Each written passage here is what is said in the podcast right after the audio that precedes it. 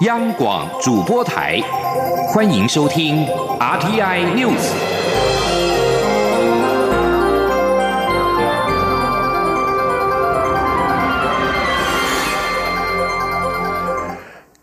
各位好，欢迎收听这节央广主播台提供给您的 RTI News，我是陈子华。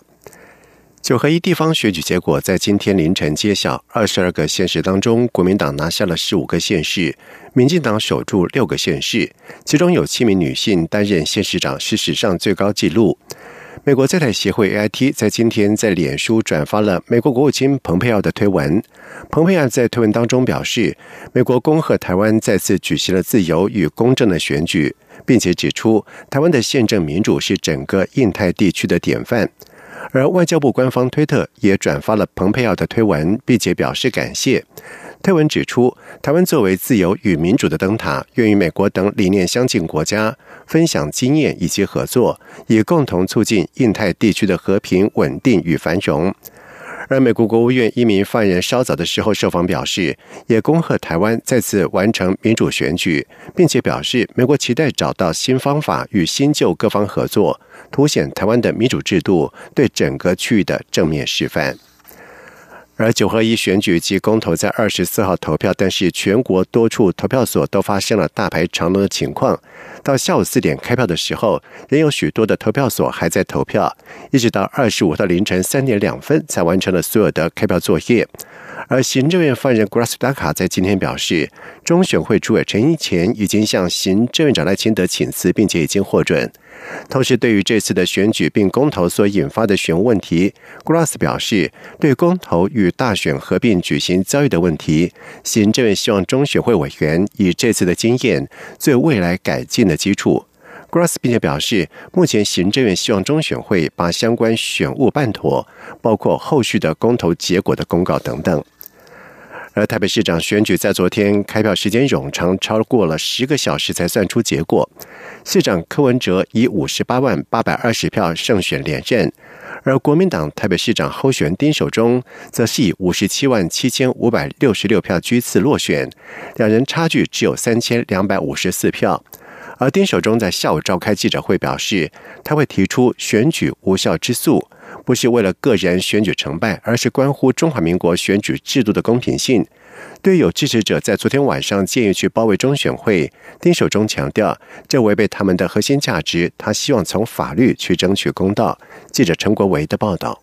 台北市长选举竞争激烈，历经十个半小时，开票作业才完成。国民党台北市长候选人丁守中最后以三千两百五十四票的些微差距败给寻求连任的台北市长柯文哲。丁守中因此向台北地方法院申请重新计票，并将提起选举无效诉讼。丁守中二十五号下午召开记者会表示，选罢法规定投票前十天不能公布任何民调，但中选会却容许一边开票一边投票。导致台北市市政顾问蔡碧如及柯震营能有空间操作弃保，这是全世界没有的现象，也是违法的现象。使得丁守中在这一次的选举里面是唯一的这个受害者。我们不希望这样子的选举制度不公平的选举制度成为以后还会有别的受害者，所以我们今天呢才提出这样子的选举诉讼。丁守中强调，这是关乎中华民国选举制度的公平性。他和党主席吴敦义通过电话，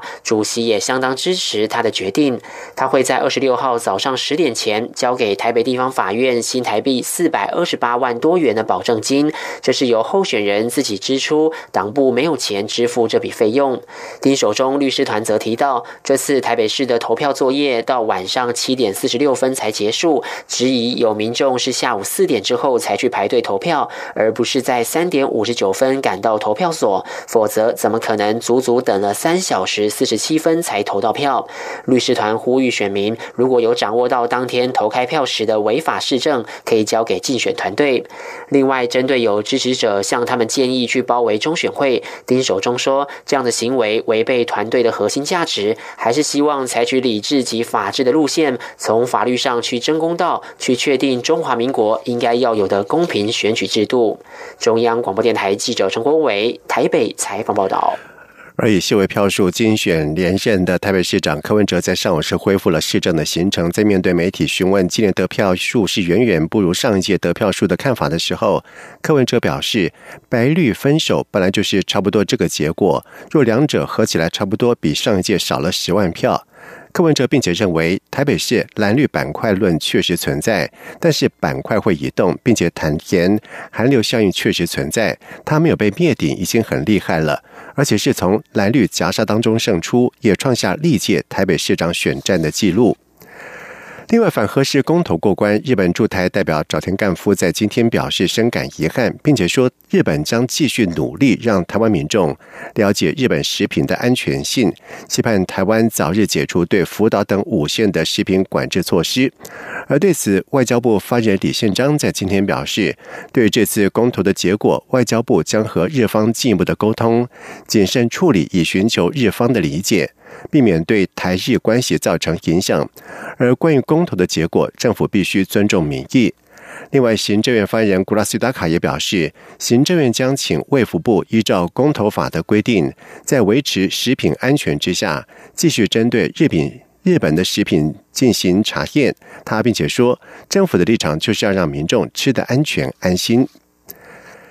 另外，以核养绿公投案也过关。不过，政府强调，二零二五非核家园目标不变。公投发起人之一的廖燕鹏在今天受访的时候表示，这次公投可以看出，大部分的民意对于核能是有期待的。核一、核二、核三能不能够演绎，都只是法规的问题，并且期盼政府勿与民意背道而驰，否则二零二零民进党选情将重挫。记者杨文军的报道。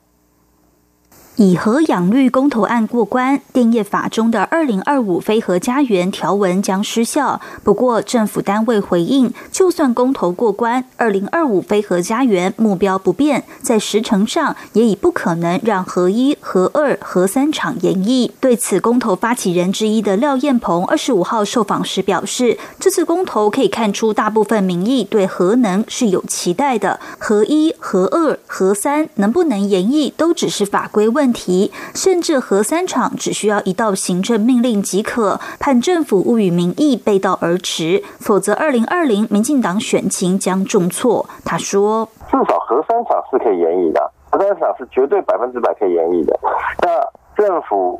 光是核三厂这个问题，他们没有给出一个正面的回应的情况之下，其实已经在展现出他们正在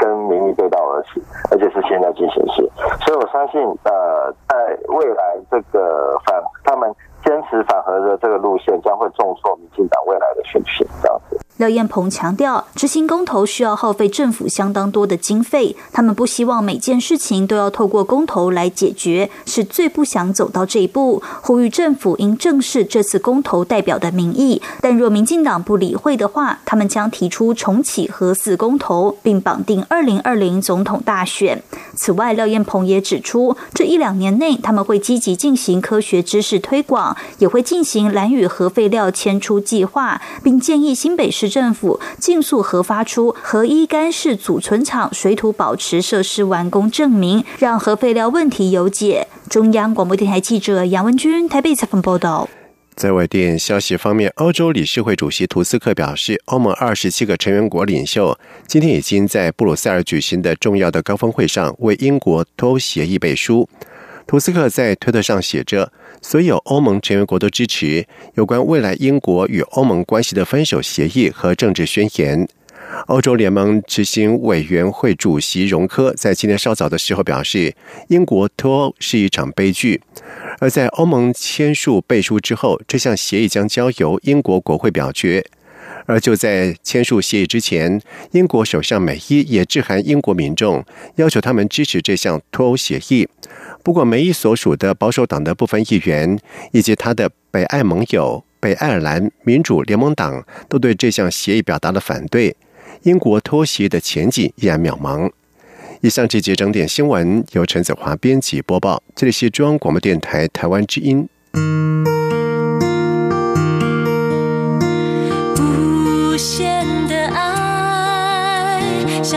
是。